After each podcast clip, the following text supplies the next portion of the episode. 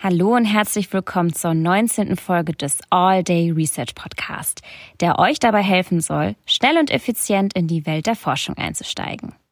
In der heutigen Ausgabe begrüßen wir Dr. Harald Selke. Zusammen mit unserem Moderator Lukas Ostermann lassen Sie 2022 Revue passieren und wagen schon mal einen ersten Ausblick auf das kommende Jahr.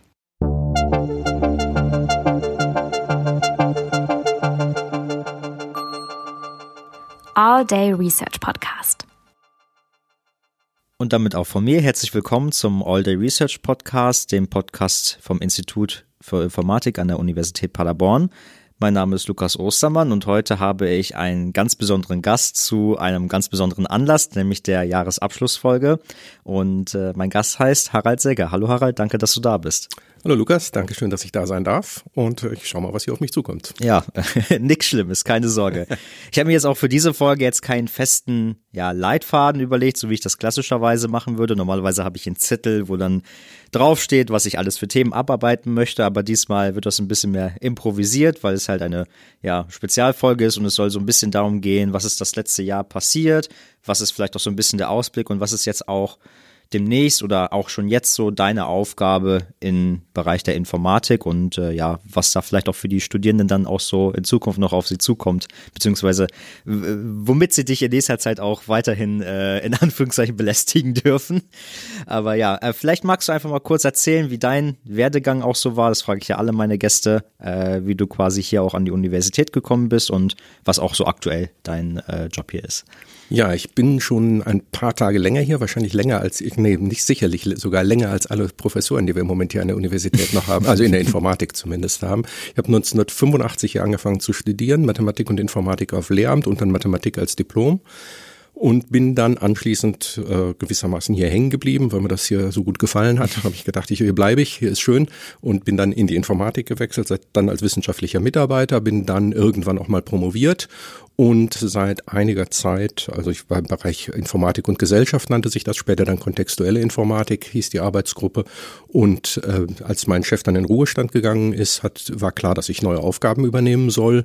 Und weil fast zeitgleich dann auch der ehemalige Prüfungsausschussvorsitzende in den Ruhestand gegangen ist, kam dann als neue Aufgabe auf mich eben zu, dass ich mich um Fragen rund um das Studium kümmern soll. Und daraus ist eben jetzt das, und da sind wir schon im Prinzip bei den Entwicklungen des letzten Jahres, neu entstanden, das Studienbüro, was wir jetzt eben auch mit noch verstärkt mit Personal ausbauen werden, um einfach da an allen Ecken und Enden des Studiums äh, bessere Betreuung leisten zu können.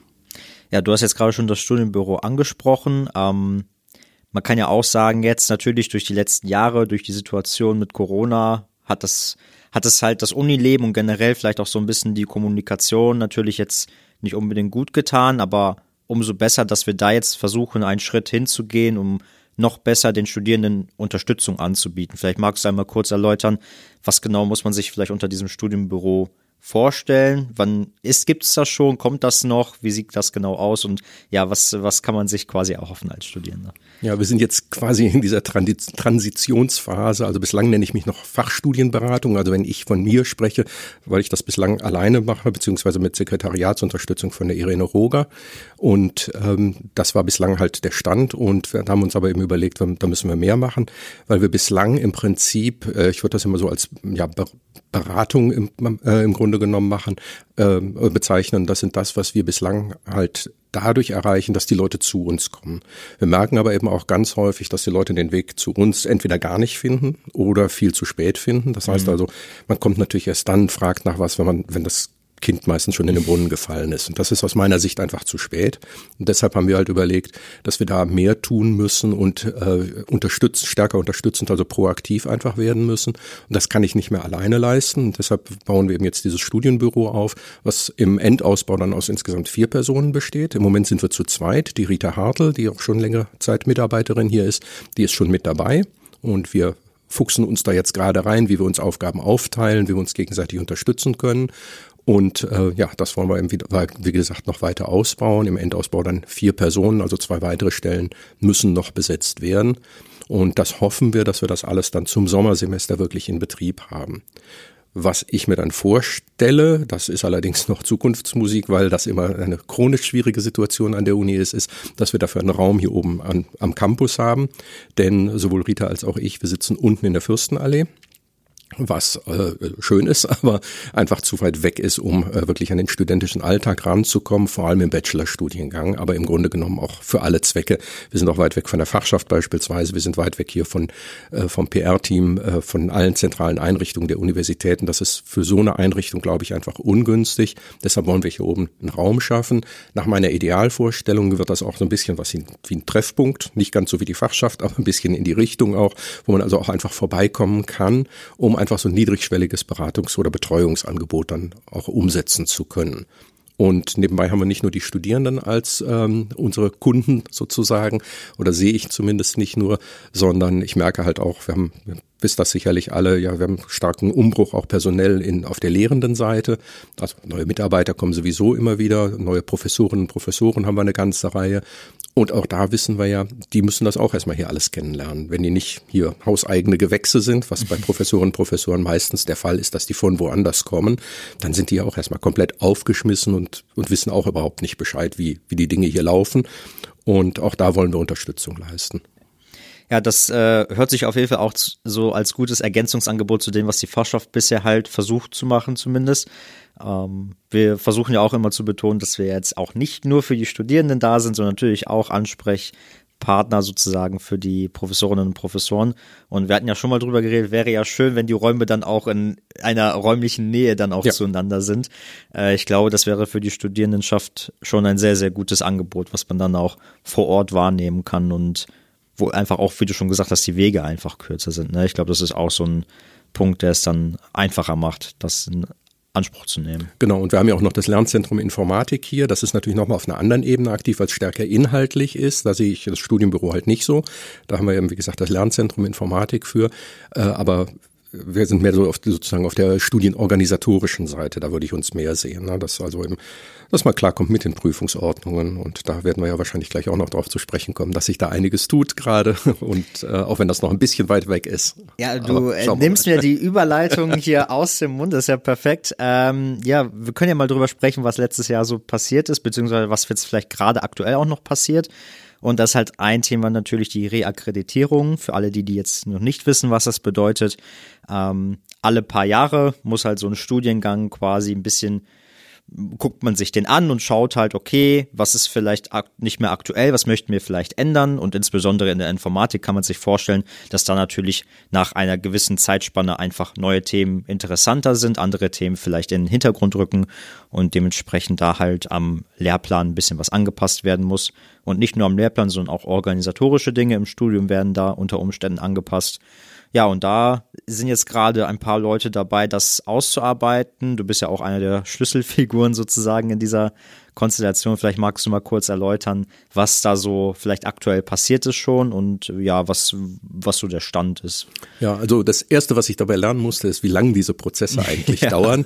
Das ist also, du hattest es gerade gesagt, äh, sieben Jahre gilt so eine Prüfungsordnung quasi, in Zukunft acht Jahre. Äh, aber man plant die neue halt schon mit ungefähr zweieinhalb Jahren Vorlauf. Das heißt, wir haben also jetzt im März ungefähr angefangen mit den ersten Planungen für die Reakkreditierung und die neue Prüfungsordnung in Kraft treten wird dann im Oktober 2024. Also das sind ordentlich lange Zeiträume. Fand ich erstmal erschreckend, aber scheint völlig normal zu sein damit müssen wir jetzt äh, umgehen und wir mussten aber auch jetzt zum, bis zum jetzigen Zeitpunkt dem schon einen Entwurf vorlegen. Und äh, wie du schon sagtest, tatsächlich inhaltlich haben sich natürlich einige äh, Verschiebungen ergeben, vor allem im Bachelor auch. Gibt es ein paar neue Inhalte, die wir eingefügt haben. Ähm, stärker auch nochmal, ja, wir versuchen die Softwareentwicklung insbesondere oder die, ja, die Programmierausbildung, wenn man so möchte, im weitesten Sinne, äh, versuchen wir nochmal zu stärken, weil wir schon so den Eindruck haben, die ist doch ein bisschen zu kurz gekommen bei der letzten Prüf nach der letzten Prüfungsordnung. Ähm, das wäre ein so ein ganz wichtiger Punkt. Und was aber vielleicht fast noch interessanter ist, sind so die ähm, organisatorischen Änderungen, die wir versuchen einzuführen, dass wir nämlich versuchen, so weit wie möglich auf formale Voraus Zugangsvoraussetzungen zu verzichten. Wir haben das bislang, ihr kennt das, also diejenigen hier, die gerade zuhören und studieren zumindest, kennen das hier von uns, dass wir im Moment immer wieder auch das Problem haben, dass Studienzeiten sich dadurch auch verlängern, weil eben in Berechenbarkeit und Komplexität vorausgesetzt ist, dass man folgende Scheine vorher gemacht haben muss, dass man im zweiten Studienabschnitt nichts machen machen kann, weil irgendwo noch eine dusselige Veranstaltung aus dem ersten oder zweiten Semester fehlt. Mhm. Und alle diese Sachen wollen wir halt so weit wie möglich runterfahren. Ob wir sie vollständig abschaffen können, bin ich nicht ganz sicher, aber wir haben jetzt weitestgehend das vorgesehen. Das muss auch noch durch diverse Gremien genehmigt werden. Insofern ist das alles noch mit Vorsicht zu genießen. Aber da sind wir, wie gesagt, wir hoffen einfach eben auch, dass wir es den Leuten ermöglichen, schneller fertig zu werden. Das heißt nicht, dass jeder schneller fertig werden muss. Man darf auch lange studieren, finde ich bin ich auch großer Freund von, dass Leute sich Zeit lassen und äh, neben dem Studium auch noch andere Dinge machen, zum Beispiel in der Fachschaft aktiv sind ähm, oder oder sonst wo halt. Ne? Aber äh, das finde ich gehört auch zu einem Studium dazu. Studium ist auch ein Lebensabschnitt, äh, aber wir müssen zumindest die Möglichkeit schaffen, dass diejenigen, die schnell fertig werden wollen, das auch können. Und da, da sehe ich eigentlich eine ganz ganz wichtige Aufgabe für für eine neue Prüfungsordnung drin. Abgesehen davon, dass es natürlich eine fachlich fundierte Ausbildung sein soll äh, und etwas, was hoffentlich auch vielen Leuten Spaß macht. Ich finde, Spaß darf im Studium auch nicht zu kurz kommen. Und wir wissen alle, dass nicht alle Lehrveranstaltungen immer nur Spaß machen. Das hat, glaube ich, auch jeder in seinem Studium schon erlebt. Ich glaube, da gibt's immer die eine oder andere Veranstaltung, die auch vielleicht einem persönlich dann aus gewissen Gründen einfach nicht liegt, aber das äh, ist eine andere Sache. Wir haben auch ein paar Studierende gefragt, was sie sich vorstellen könnten, beziehungsweise was sie sich wünschen würden, wenn sie sich aussuchen könnten, was man jetzt als Studiengangbeauftragter oder als Studiengangbeauftragter ändern kann. Und äh, da hören wir jetzt einfach mal kurz rein, was da so die Ideen waren. Ich bin gespannt. Also ich würde mich dafür einsetzen, dass in ein paar Modulen das Prüfungsformat geändert wird. Aber das hätte man ja als Studiengangsbeauftragte Person auch nicht alleine zu entscheiden. Ähm, ich würde auf jeden Fall mehr dafür tun, die Studierenden zu motivieren, am Ball zu bleiben. Ich glaube, es wird schon viel gemacht. Ähm, aber noch weiter zu unterstützen in den Bereichen, die vielleicht nicht im Standardcurriculum vorkommen, sondern ein bisschen mehr ähm, drumherum zu empfehlen, äh, weil das eher hilft, im Studiengang zu bleiben, weil wir haben doch eine hohe Abbrecherquote. Ich würde die Studenten wahrscheinlich versuchen, besser auf die Forschung vorzubereiten. Es gibt wenig, beziehungsweise meiner Meinung nach etwas zu wenig äh, was einen auf die Bachelor- bzw. Masterarbeit vorbereitet äh, in Bezug auf wissenschaftliche Schreiben. Ich würde mehr äh, wissenschaftliche Praxis einbauen. Also ich will halt in die Wissenschaft und ich finde das ein bisschen uncool, dass die Uni jetzt mehr so auf Hard Skills setzt, in Anführungszeichen. Also ich war halt in den ähm, Überlegungen für die Reakkreditierung dabei und jetzt soll es halt mehr darum gehen, dass man irgendwie so programmieren lernt und sowas finde ich nicht so cool. Ich würde gerne mehr richtiges wissenschaftliches Arbeiten im Bachelor sehen. Also in meinem Studiengang würde ich wahrscheinlich erstmal versuchen, die Programmiersprachen so ein bisschen unter einen Hut zu bringen. Also in manchen Modulen ähm, passt es halt vorne und hinten nicht, dass man halt die eine Sprache lernt und dann im anderen Modul eine andere Sprache braucht. Und ansonsten ähm, würde ich mich halt freuen, wenn es irgendwie ein bisschen mehr Anwendung und auch, ja doch, einfach nur ein bisschen mehr Anwendung gäbe ja, ich würde dir jetzt einfach mal gerne das Wort geben. Du kannst ja schon mal drauf äh, reagieren und dann kann ich auch gleich noch sagen, was ich vielleicht auch dazu denke. Aber ja, ah, da sind durchaus ein paar sehr, sehr interessante Sachen dabei. Also interessant finde ich, äh, die zwei Aussagen gingen ja schon in eine sehr unterschiedliche äh, Richtung irgendwie, aber dann irgendwie auch in eine sehr ähnliche, nämlich einmal Richtung stärker Anwendungsorientierung, auf der anderen Seite Richtung Forschungsorientierung. Mhm.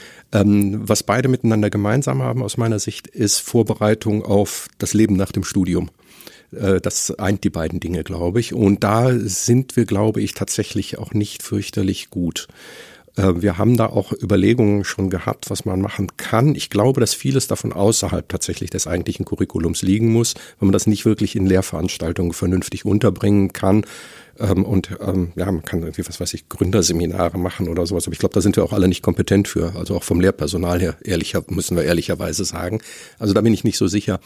Ähm, aber über das Ange über das Kernangebot, Lehrangebot hinaus quasi, glaube ich, äh, kann man dann schon äh, freiwillige Angebote schaffen, wo man dann natürlich auch gucken kann. Dann wird für den einen wird vielleicht wird wirklich eben der Forschungsbereich interessanter sein, für die andere wird vielleicht dann der Anwendungsbereich interessanter sein. Da versuchen wir natürlich auch, da bin ich ja nebenher auch noch aktiv, von den Matikern, von unserem Alumni-Verein aus äh, auch durchaus was zu machen. Da versuchen wir auch aktiver und sichtbarer zu werden für die Studierenden in Zukunft. Ich hoffe mal, dass uns das gelingen wird. Also da glaube ich schon, dass man da eine ganze Menge machen kann. Ja, also ich, äh, was ich auch noch dazu sagen kann, ist, dass ich auch glaube, dass es da so diese zwei Lager gibt. Ne? Auf der einen Seite die Leute, die eben gerne auch weiter in der Forschung weiterarbeiten möchten, sich vielleicht auch eine wissenschaftliche Karriere vorstellen können. Und für diese Leute ist es natürlich schon sehr interessant, dann auch schon früh intensiver in die Forschung einzusteigen. Auf der anderen Seite gibt es natürlich auch viele äh, Studierende, die halt genau das auch vielleicht nicht wollen, die sich eben gut vorbereiten wollen auf das äh, ja, Arbeitsleben in, in der Industrie und äh, dementsprechend glaube ich auch sehr schwierig da diesen Balanceakt irgendwie auch vielleicht zu finden. Äh, wobei ich sagen muss, also es gibt ja schon Angebote außerhalb, die man vielleicht noch intensivieren und vielleicht auch besser einbinden kann. Ich meine, vielleicht ist das auch etwas, wo das Stirnbüro dann auch quasi unterstützen kann. Aber wir haben ja zum Beispiel auch die Garage 33, ja. die ja wirklich, finde ich, sehr, sehr gute Arbeit leistet und insbesondere auch für Leute, die halt gründen möchten oder sich vorstellen könnten, mal so etwas zu machen, da eine extreme Bereicherung für sind. Ähm, aber ja, wie gesagt, also ich glaube, dieser Balanceakt ist schon nicht so einfach. Ich meine, da haben wir auch schon viel bei den Treffen der Reakkreditierung drüber gesprochen. Und äh, ja, da gibt's halt eben diese zwei Lager, sage ich jetzt mal, die da so ein bisschen aufeinandertreffen. Ja, aber es ist schon so, also ich denke, so zusätzliche Angebote, die neben dem Studium laufen, glaube ich schon, da kann man eine, eine ganze Menge machen, die dann eben optional sind. Mhm. Und dann kann sich eben jeder was rauspicken. Aber wir haben da so zwei Übergangsprobleme. Das andere ist, glaube ich, eben auch schon so ein bisschen angesprochen worden.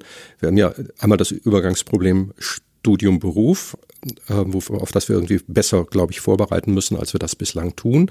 Äh, da gibt es auch Beispiele von anderen Universitäten, die das besser machen als wir oder vielleicht auch andere Studiengänge. Hier kann ich jetzt gar nicht so genau sagen, ähm, als wir in der Informatik das im Moment tun.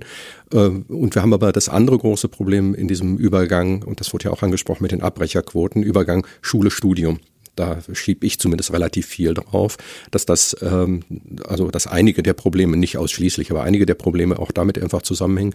Das habe ich bei mir selber damals auch gemerkt. Universität ist halt einfach ein ganz anderer, anderes Lehren und Lernen, als man das von der Schule gewohnt ist. Das überfordert viele. Wir merken das im Master ja auch. Unsere internationalen Studierenden sind davon auch zum guten Teil überfordert. Und das wäre aber genau auch so ein Punkt, wo ich das Studienbüro eben sehe, wo ich denke, da müssen wir eben unterstützend aktiv werden. Und das unser Mentorenprogramm, das wir haben, in der Form wird das auch nicht weiterlaufen nach der Reakkreditierung, sondern da müssen wir einfach auch was Besseres haben. Denn im Master haben wir ja gar keinen Mentoren, also nicht wirklich ein Mentorenprogramm jedenfalls. Doch da müssen wir einfach ein besseres Angebot schaffen. Das hoffen wir tatsächlich sogar schon im nächsten Jahr einzuführen für den Master, dass wir da einfach die Leute nicht mehr so allein lassen, wie wir das jetzt tun. Und damit hoffe ich dann schon, dass wir auch eben Studienfrust einerseits vermeiden können und eben auch äh, Studienabbrecherquoten vielleicht reduzieren können. Das ändert nichts daran, dass manche natürlich an bestimmten Lehrveranstaltungen scheitern. Äh, ja. Das Niveau ist ja auch nicht unbedingt niedrig hier, aber das soll es ja auch nicht sein. Also von daher äh, ist natürlich klar, dass es auch nicht zu einfach sein soll. Wir haben auch eine, äh, eine Studentin gehört, die gesagt hat, es äh, gibt ein Problem mit den Programmiersprachen so ein bisschen. Also zum Kontext, ich meine, die meisten, die selber studieren, die wissen das, äh, dass man halt im Softwaretechnikpraktikum eine Sprache benutzt, die man halt vorher nie gelernt hat, zumindest nicht im Studium. Und das war immer so ein Punkt, wo gesagt worden ist, ja, das ist natürlich irgendwie ein bisschen blöd, kann man das nicht vielleicht besser machen? Und da haben wir natürlich auch in der Reakkreditierung drüber gesprochen. Vielleicht kannst du kurz sagen, was da so der aktuelle Planungsstand vielleicht auch diesbezüglich ist. Ja, also da ist es schon so, dass die Planung weiterhin ist, dass es im Prinzip erstmal mit Python beginnt. Und äh, es ist aber auch klar, dass wir an irgendeinem Punkt äh, auch Python verlassen müssen. Und wo dieser Punkt dann liegt, das kann man immer, äh, da kann man immer herzlich drüber streiten. Und das müssen letztlich unsere Softwareleute, also die für den Ast verantwortlich sind, entscheiden. Ähm, ich denke halt, dass man diesen Übergang schon vereinfachen kann. Also dass man einfach diese zusätzlichen Kompetenzen, die jetzt nach meinem Verständnis, jedenfalls ich habe ja, bei mir ist es ja schon zu lange her, dass ich studiert habe, als dass ich das beurteilen kann, wo da jetzt exakt die Probleme liegen. Aber ich kenne natürlich viel Feedback aus dem Bereich und dass man schon hört, dass einfach in dem Softwaretechnik-Praktikum, dass das einfach im Moment überladen ist, dass man da auf zu vielen, auch sehr unterschiedlichen Ebenen neue Dinge lernen muss. Also sich zu organisieren, dann aber eben auch diese ganzen äh, Geschichten, was rund um Git läuft, dann kommt die neue Programmiersprache dazu, für viele neue Programmiersprache jedenfalls. Und dass das einfach zu, diese Veranstaltung zu stark überlastet und dass wir daher versuchen, in der Programmierausbildung selber, es wird in Zukunft halt nicht nur die Programmierung, sondern Programmierung eins und zwei geben, dass da schon stärker auch äh, so gewisse Dinge vorbereitet werden, auch in Richtung Java schon und dann eben auch nochmal in Kombination mit der Progr Vorlesung Programmiersprachen, dadurch, dass wir eben den Umfang da erweitern, also den reinen Leistungspunkteumfang schon erweitern, haben wir dann natürlich auch mehr Möglichkeiten, so Sachen unterzubringen, so dass man auch bestimmte Konzepte, die einfach an Python nicht vernünftig erklärt werden können, aber für Java elementar sind, dass man auch die dann eben schon früh, auch in den Veranstaltungen schon unterbringen kann, dass dann nicht alles auf einmal auf einen einprasselt im Softwaretechnik-Praktikum, also dass wir das alles so ein bisschen entzerren können. Es wird dadurch nicht weniger, es wird aber eben hoffentlich besser entzerrt. Man damit muss man leider auch als Informatiker leben, glaube ich. Wir müssen über kurz oder lang doch immer wieder auch neue Programmiersprachen lernen. Die Frage ist halt immer nur, wie viel prasselt da auf einen Schlag auf einen ein? Mhm. wenn man halt alles Mögliche auf einmal neu lernen muss, dann ist das natürlich eine Überforderung, das ist klar. Der letzte Punkt, den wir, glaube ich, noch da hatten, da ging es darum, die Prüfungsformate vielleicht auch ja. anzupassen. Und ich muss sagen, ich persönlich bin großer Freund von Projektarbeiten. Ich finde das immer sehr toll, auch wenn man da mit anderen Leuten zusammenarbeitet, weil ich halt einer der Studierenden bin, äh, der sich gerne auf die Arbeitswelt vorbereiten möchte und eben genau das hilft ja auch dabei, eben sowas schon zu simulieren. Genau dafür ist ja auch das Softwaretechnik-Praktikum unter anderem gedacht. Ähm, vielleicht magst du da auch kurz was zu sagen. Gibt es da irgendwelche Bestrebungen, etwas zu ändern oder wird es ungefähr so sein wie jetzt? Gibt es vielleicht irgendwelche Veranstaltungen, die neu reinkommen, wo man sich sowas vorstellen könnte? Die Antwort ist Jein. Also denken kann man sich das auf jeden Fall und möglich wird es jetzt endlich. Das, da bin ich auch sehr froh drum. Äh, wir haben in der neuen Prüfungsordnung jetzt erheblich mehr Möglichkeiten. Also die Prüfungsordnung sieht einen ganzen Zoo von äh, möglichen äh, Prüfungsformen vor. Und das finde ich auch sehr begrüßenswert. Bislang waren wir da halt einfach eingeschränkt. In der Prüfungsordnung stand drin, es gibt mündliche Klausuren, es gibt äh, schön, mündliche Prüfungen und Klausuren. Äh, und es gibt in äh, ganz wenigen Veranstaltungen, Projektgruppe Software Technik Praktikum, gibt es eben diese Praktikumsarbeiten. Das war's, Punkt. Äh, Seminare und Pro-Seminare gibt es natürlich noch. Und das ist jetzt aber aufgeweicht, oder was ist aufgeweicht, ist stark erweitert worden. Wir haben jetzt ganz, ganz viele Möglichkeiten. Und da muss man allerdings jetzt eben sagen, da hört sozusagen die Verantwortung der Prüfungsordnung gewissermaßen auf. Wir können die Möglichkeiten schaffen, wir können dafür Werbung machen. Aber letztlich müssen es die Professorinnen und Professoren entscheiden, was wollen sie für eine Prüfungsform nutzen. Wir haben jetzt, ich habe die Modulbeschreibungen, die Entwürfe dafür ja schon vorliegen bei mir. Und da sind einzelne Dozentinnen und Dozenten, die tatsächlich schon einiges erweitert haben und äh, wirklich jetzt zum Beispiel dann auch semesterbegleitend schon Teilleistungen erbringen lassen. Also jetzt gar nicht mal unbedingt Praktikumsarbeiten, aber auch andere semesterbegleitende Leistungen, sodass nicht mehr die ganz große Last auf der Prüfung am Ende liegt. Bislang haben wir den einen Prüfungstermin und entweder klappt oder es klappt nicht, so ja. ungefähr. Ne? Und da kann man dann eben Teilleistungen schon vorher erbringen und dann zählt die Klausur hinterher vielleicht nur noch 40 Prozent oder sowas. Und man kann im Prinzip schon vorher das Bestehen weitestgehend klar machen, mehr oder weniger. Und dann kann man auch entspannter in die Klausur gehen. Ähm, abgesehen davon, dass ich mündliche Prüfungen eigentlich sowieso viel schöner fände, äh, finden manche Studierende nicht, fand ich am Anfang meines Studiums auch nicht. Äh, aber das ist natürlich bei großen Veranstaltungen schlicht nicht machbar. Klar.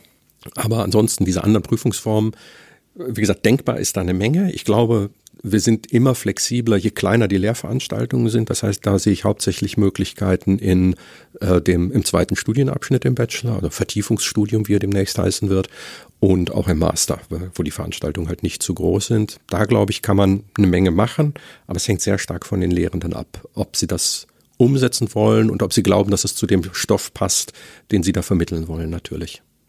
Alles klar, dann hoffen wir mal, dass wir die äh, Fragen oder die Anregungen so ein bisschen aufnehmen konnten und äh, beantworten konnten, was da vielleicht auch der aktuelle Stand ist.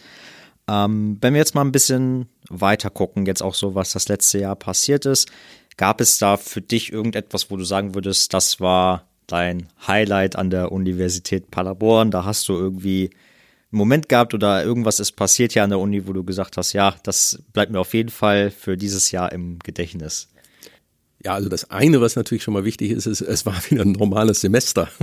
Das stimmt, ähm, ja. Das, äh, also, äh, dass Normalität etwas äh, so Schönes sein kann, ist etwas, was ich vor zwei Jahren so nicht gedacht hätte oder vor drei Jahren noch so nicht gedacht hätte. Ähm, was ich total klasse fand, war, dass äh, es eine Fachschaftsparty gab, äh, muss ich ganz klar sagen. Also das war wirklich äh, etwas, wo ich äh, finde, was mir jetzt insgesamt tatsächlich, das ist sozusagen mein, mein fast mein negatives Highlight oder Lowlight ist es dann wohl, ähm, was mir aufgefallen ist. Ich bin, ähm, habe jetzt im Moment relativ re regelmäßig hier oben am Campus lehre und ähm, dass ich an einem ganz normalen Mittwochnachmittag, wo ich denken würde, da muss die Uni brummen, dass nichts los ist. Die, ich habe den Eindruck, die Uni ist leer. Ähm, man geht in die Cafete und die Cafete macht um drei Uhr schon zu. Und da habe ich gedacht, das kann doch nicht wahr sein. Mitten in der Woche ist die kann ich nicht mal um halb vier mal noch vor der Vorlesung schnell einen Kaffee trinken gehen. Es geht unten im äh, äh, Grillcafé. Aber so insgesamt habe ich so den Eindruck gehabt, also die Universität ist da sehr, ja, sehr zu runtergefahren nach wie vor. Das finde ich ein bisschen schade. Und insofern finde ich, äh, sticht dann eben sowas, so eine Veranstaltung äh, wie diese Party einfach nochmal ganz klar nach außen, nach oben äh, heraus, weil das wirklich so für mich so ein, so ein Schritt zurück zur Normalität war. Man merkte auch, da ist ein bisschen Know-how verloren gegangen, was Partyorganisation angeht, was aber auch völlig normal ist.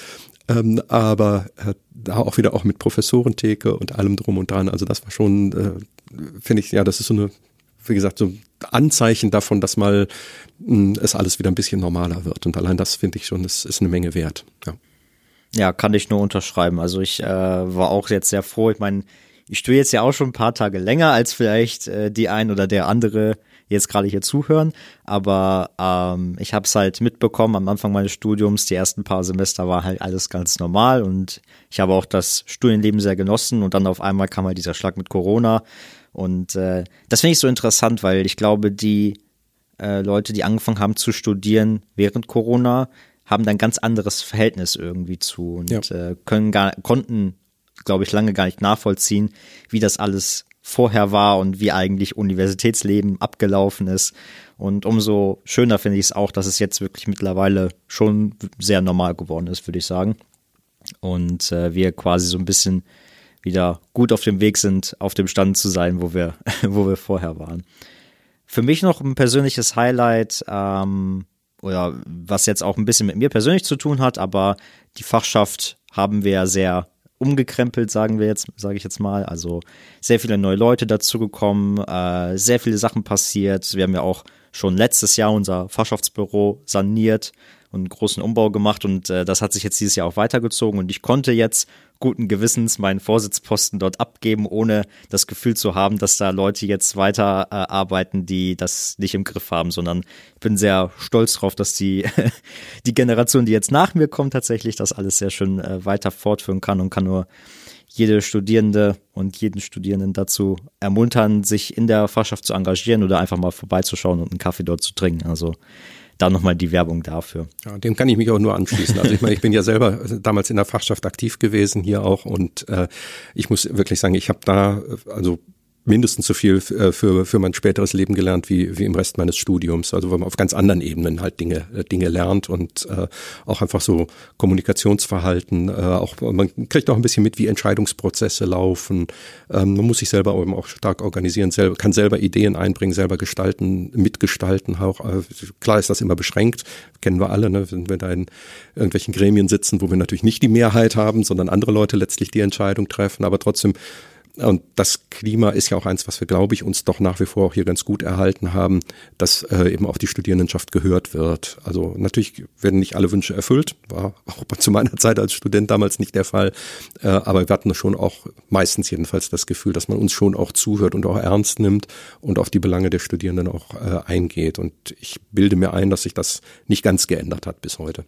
Ich glaube, was auch dazugehört in der Fachschaft und was man da auch lernt, was finde ich ein sehr, sehr wichtiger Skill auch fürs Leben ist, ist eben zu gucken, okay, klar, wir haben als Gruppe gewisse Interessen, aber was ist denn auch realistisch? Und wie sehen denn auch die Interessen der anderen Statusgruppen aus? Und wie findet man da dann auch einen Konsens? Also dann auch mit den Leuten zu diskutieren, sich einig zu werden. Ich glaube, das ist generell etwas, was man jedem empfehlen kann, äh, sowas auch häufiger mal mitzumachen, weil das, glaube ich, auch fürs weitere Leben einfach sehr, sehr äh, gute Fähigkeit ist, da ja. Ja, wobei für mich schon auch dazu gehört, dass also punktuell auch dann mal auch die Konfrontation gesucht wird. Natürlich, klar. Das gehört auch dazu und das muss man dann auch aushalten.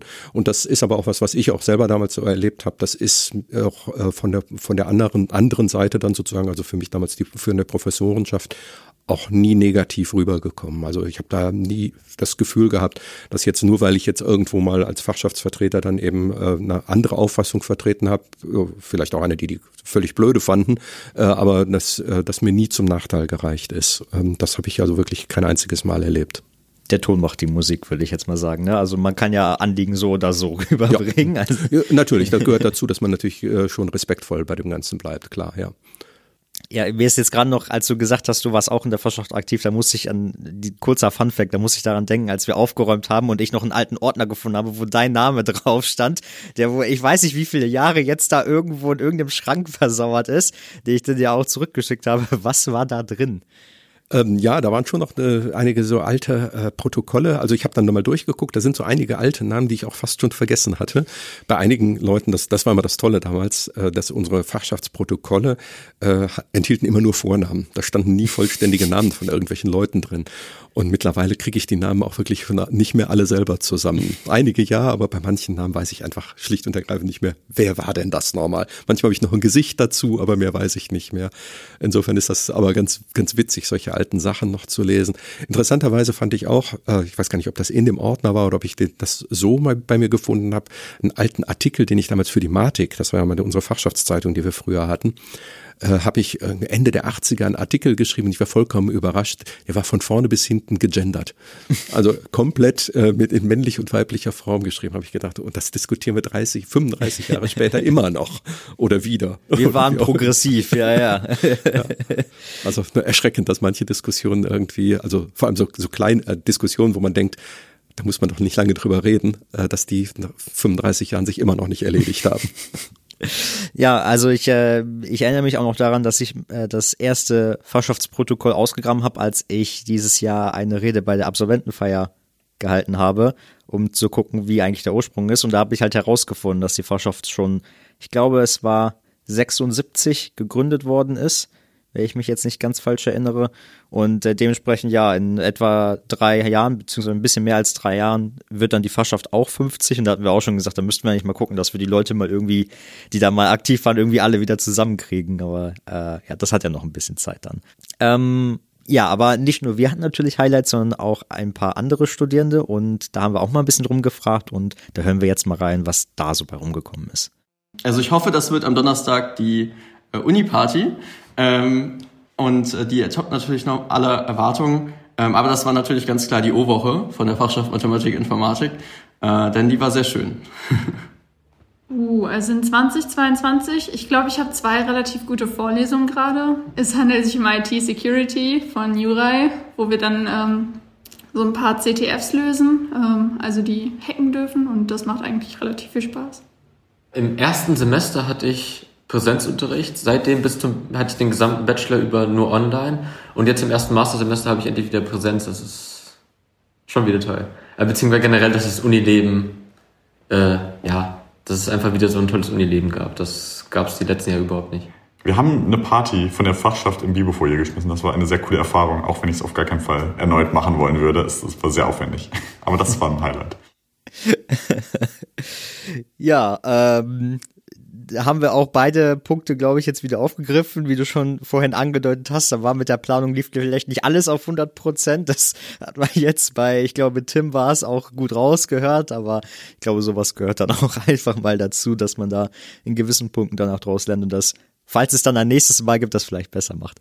Ähm, ja, möchtest du vielleicht zu irgendeinem der Punkte noch irgendetwas sagen? Ja, also jedenfalls was, was Partyorganisation angeht, das muss man ganz klar sagen. Also das habe ich damals auch gemerkt, als ich in der Fachschaft war. Wir hatten einfach Leute, die, die haben das regelmäßig gemacht und äh, deshalb war das, dann ist das gar nicht mehr so ein Riesenaufwand, mhm. weil man die, wenn, wenn die Leute, also wenn das Know-how einfach da ist, äh, dann ging, lief das immer relativ routiniert ab. Aber das ist natürlich tatsächlich ein Riesenproblem, wenn das Wissen einfach verloren gegangen ist, weil eben drei Jahre lang sowas nicht hat stattfinden können ja. oder zum Teil ja vorher auch äh, schon außerhalb der Uni stattgefunden hat. Das, klar, das ist vollkommen normal, dass solche Sachen verloren gehen. Ja, interessant finde ich noch, dass äh, jemand eine Vorlesung als Highlight des Jahres bezeichnet. Das ist ja toll. Muss, muss eine gute Vorlesung sein, traue ich Jura auch durchaus zu. Ähm, ich glaube, der macht auch wirklich sehr gute Vorlesungen. Das ist sicher nicht der einzige, aber ich glaube schon, dass er sehr, sehr spannende Sachen da macht. Jura hatten wir, glaube ich, sogar schon in der zweiten Folge und das ist die einzige Person, die, glaube ich, bisher zweimal im Podcast war. Einmal als Gast und einmal als Interviewer für mich, als ich quasi der Gast war. Ähm, aber kann ich nur so unter, unterschreiben. Also ich äh, kann äh, nur, also es ist eine Pflichtveranstaltung. Ich wollte jetzt sagen, ich kann es empfehlen, aber da muss da muss in Anführungszeichen jeder durch. Aber die äh, Vorlesung IT Security auf jeden Fall sehr empfehlenswert. Ja, und äh, lustigerweise wurde ja auch die große Uni-Weekender-Party angesprochen, äh, in dem Einspieler noch in der Zukunftsform. Wir nehmen das jetzt gerade hier an dem Tag danach auf, also heute ist Freitag und gestern am Donnerstag war diese Party und ich habe da ja auch mitgeholfen und ähm, ich muss sagen, die Party an sich war auf jeden Fall sehr gut. Also ich könnte mir schon vorstellen, dass das als Highlight dann auch stehen bleibt.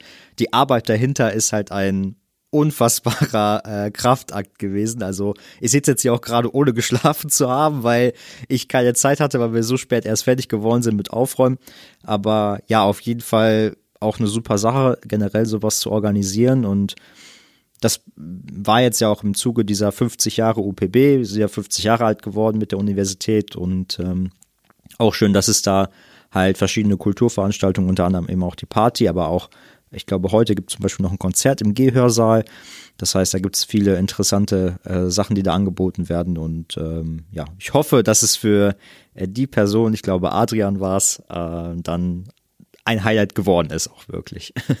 wir haben jetzt so ein bisschen geguckt, was so das Jahr über passiert ist. Vielleicht nochmal als Ausblick. Ich meine, wir haben schon über das Studienbüro gesprochen, aber gibt es vielleicht noch irgendwelche anderen Sachen, wo du jetzt denkst, die könnten nächstes Jahr vielleicht auch für die Studierenden oder generell für die Informatik auch an der Universität interessant werden? Oh, bestimmt. gute, gute Frage. Jetzt muss ich mal ganz schnell ins Grübeln kommen hier, damit die Pausen nicht so lang werden. Also äh, ich hatte ja schon gesagt, also was wir uns vorstellen, äh, ist äh, mindestens im Master eben jetzt zumindest mit einem besseren Betreuungsangebot zu starten. Also das fände ich, fände ich schon sehr, sehr wichtig.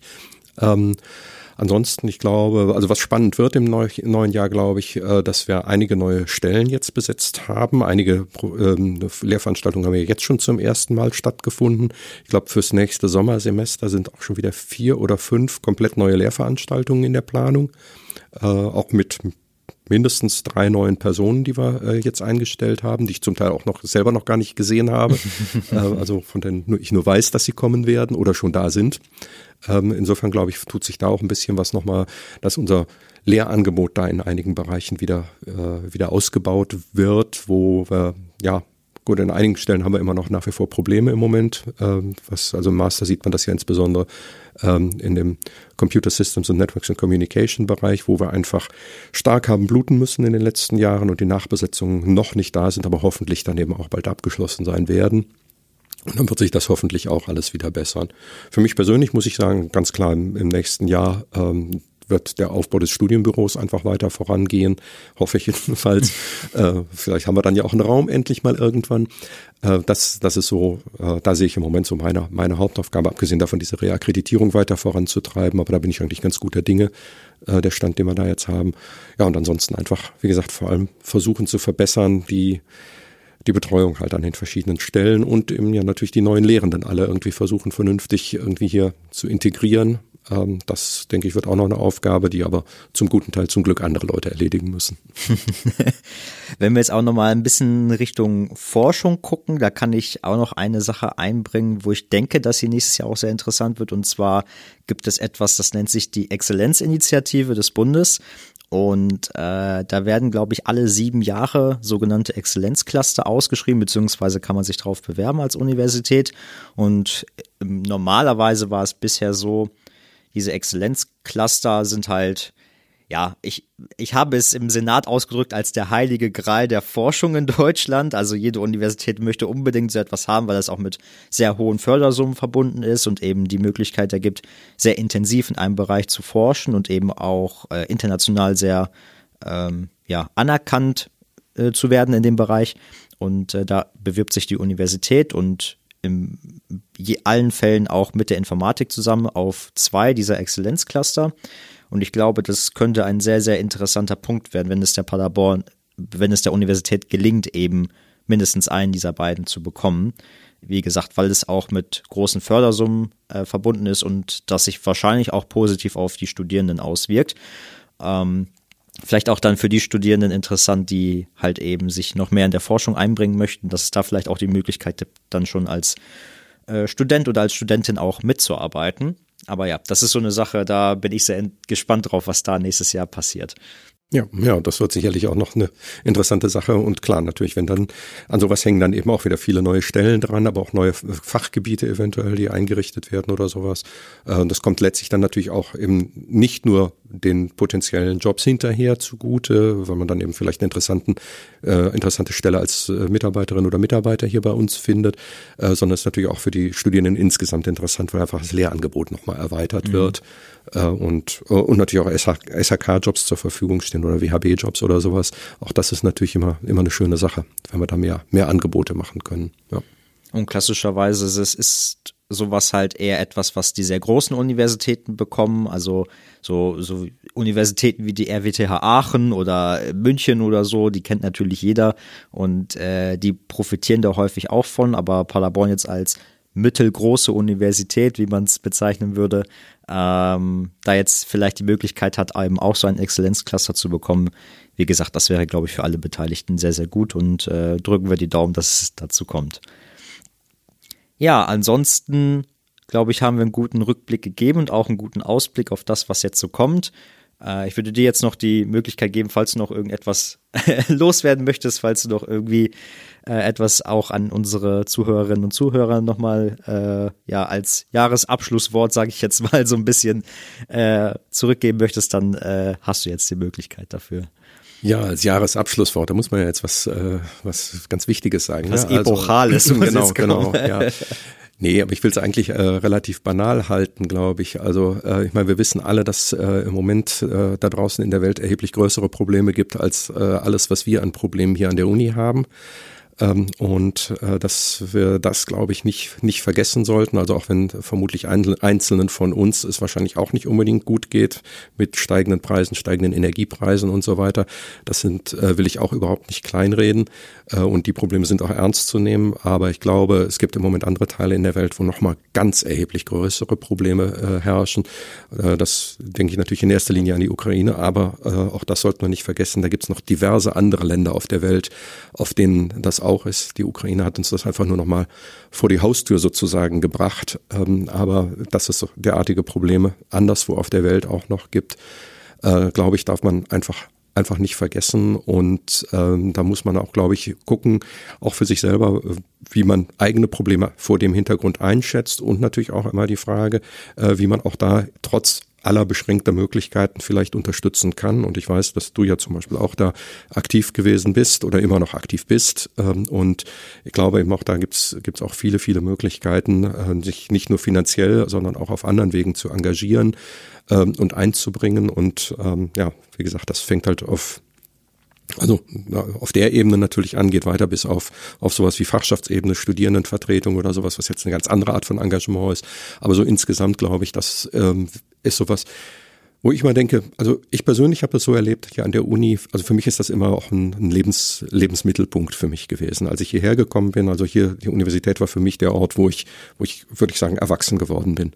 Ähm, und so diesen, und deshalb tat mir das auch so weh, irgendwie zu sehen, dass hier so wenig Leben an der Uni war. Weil ich, für mich ist das immer so ein, einfach so, einfach so ein, so ein wichtiger Ort gewesen. Das ist für mich im weit mehr als nur ein Job, wo ich hier hingehe und arbeite und dann abends nach Hause gehe. Das war es als Student schon und das ist jetzt als Mitarbeiter genau nach wie vor so. Und ich glaube, das wäre was, was ich, äh, was ich im Prinzip allen da draußen wünsche fürs nächste Jahr oder eigentlich für immer, nicht nur fürs nächste Jahr, sondern für sich selber einfach sowas zu finden, wo man sagt, das ist mein Ding. Das muss ja nicht die Uni sein, das kann auch was ganz anderes sein.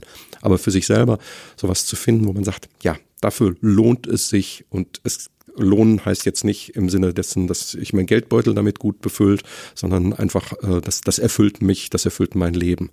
Ähm, so, jetzt ist es doch ein bisschen tragend geworden, fürchte ich. Aber ja, aber das würde ich jedenfalls eigentlich äh, möglichst vielen Leuten wünschen, dass äh, in, in das gelingt, irgendwie für sich selber einfach ein, besser einschätzen zu können, ähm, wie wo, wo, wo sie hinwollen, äh, wo sie ihr Leben hin verschlagen können und gleichzeitig immer eine Offenheit zu bewahren. Äh, das äh, ist halt auch was, was ich in meinem Leben immer wieder gemerkt habe. Äh, die Dinge passieren halt. Das Leben passiert um einen herum und dann ergeben sich Möglichkeiten, Gelegenheiten und da muss man gucken, wie man damit umgeht. Da gibt's nicht den einen besten Weg äh, und vor allem ist alles nicht alles vor, im Vorhinein planbar, sondern da kommen immer passieren immer überraschende Dinge und dann sei es, dass so ein dusseliges Covid um die Ecke kommt, äh, sei es, dass äh, eben Gott bewahre ein Krieg äh, über einen hereinbricht. Ähm, oder einfach sei es nur, dass sich irgendwo einfach eine, ein Jobangebot ergibt, von dem man sich jetzt überlegen muss, ist es das oder ist es das nicht? Weil damit vielleicht verbunden ist, dass ich meinen kompletten Freundeskreis hinter mir lassen muss, weil ich dafür halt sonst wohin ziehen muss. Und ähm, die Kontakte natürlich, trotz aller Möglichkeiten, die wir übers Netz und über Webkonferenzen und ich weiß nicht was haben, die Kontakte aber sich natürlich trotzdem qualitativ verändern dadurch. Vielen lieben Dank. Also ich habe mir auch überlegt, was ich sage und ich hätte jetzt quasi fast genau dasselbe erzählt, was du jetzt gerade gesagt hast. Also kann ich nur unterstützen.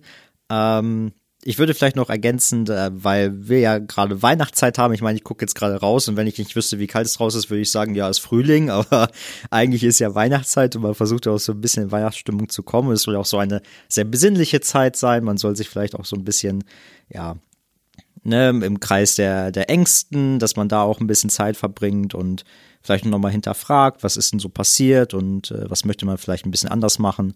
Und was ich dann den Leuten noch auf den Weg geben möchte, ist, dass ich denke, dass oder das ist so eine generelle Sache. Es ist in vielerlei Hinsicht haben wir irgendwie so eine ein bisschen eine Ellenbogengesellschaft irgendwie entwickelt und ich würde mir einfach wünschen, dass sich jeder vielleicht nochmal fragt, so wie kann man denn vielleicht mit den Personen, die man um, mit denen man umgeht im äh, alltäglichen Leben, wie kann man vielleicht noch ein bisschen netter sein, wie kann man denen vielleicht noch ein bisschen mehr Freude bereiten und äh, ja, dass wir einfach alle ein bisschen netter zueinander sind und ein bisschen äh, auf alle äh, Rücksicht nehmen. Ich glaube, das schadet nie.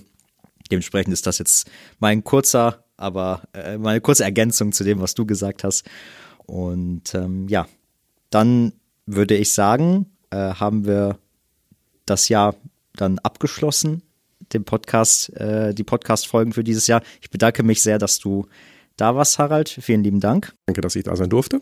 Ja, und äh, auch noch als Hinweis, das war jetzt tatsächlich auch die letzte Folge von mir. Ähm, ab dem nächsten Mal wird Marvin für mich das Ganze übernehmen. Ähm, und äh, ja, ich möchte mich bedanken bei dem ganzen Team. Das hat wirklich unfassbar viel Spaß gemacht und hat mir selber auch ganz neue Einblicke gegeben in äh, hauptsächlich die wissenschaftliche Arbeit, aber auch in viele andere Sachen, die hier an der Universität so passieren. Hat mir als Fachschaftsvorsitzender damals sehr geholfen und würde ich auch sagen, hat mich als ja, Mensch auch ein bisschen weitergebracht und äh, dementsprechend glaube ich, dass ich auch noch sehr lange davon profitieren werde und wie gesagt, möchte meinen großen Dank an das ganze Team aussprechen, äh, die dahinter stehen, das immer organisiert haben und das alles möglich gemacht haben und ähm, ja, ich hoffe natürlich, dass ihr mit Marvin mindestens genauso viel Spaß habt, weiterhin den Podcast zu hören wie mit mir und verabschiede mich damit auch und äh, wünsche euch frohe Weihnachten, ein frohes neues Jahr und ähm, ja, wir sehen oder hören uns sonst auch in der Universität woanders nochmal. Bis dann.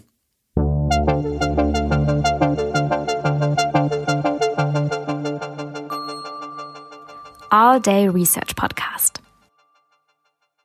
Dies ist ein Projekt in Zusammenarbeit des Instituts für Informatik unter der Leitung von Patricia Höfer und dem Fachschaftsrat Informatik der Universität Paderborn. Moderation und Redaktion Lukas Ostermann. Technik und Redaktion Alexander Göbel. Sprecherin Sarah Akopian.